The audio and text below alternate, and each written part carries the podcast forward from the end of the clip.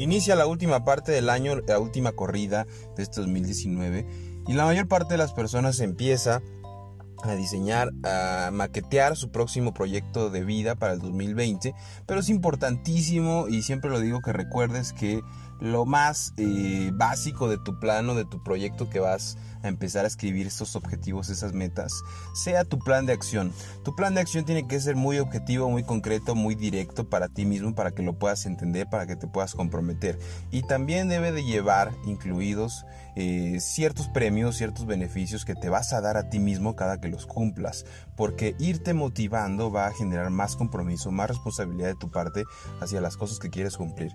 Te deseo que este 2020 de plano eh, aterrices aquellos sueños y también seas objetivo contigo mismo, dejes eh, de, soñar tanto para cumplir las cosas y te deseo que todas aquellas cosas que te estás proponiendo cumplir, pues obviamente vayan de la mano de las cosas o de aquellos elementos que te hacen feliz, que te hacen una mejor persona y que te hacen contribuir a tu entorno de una manera más proactiva.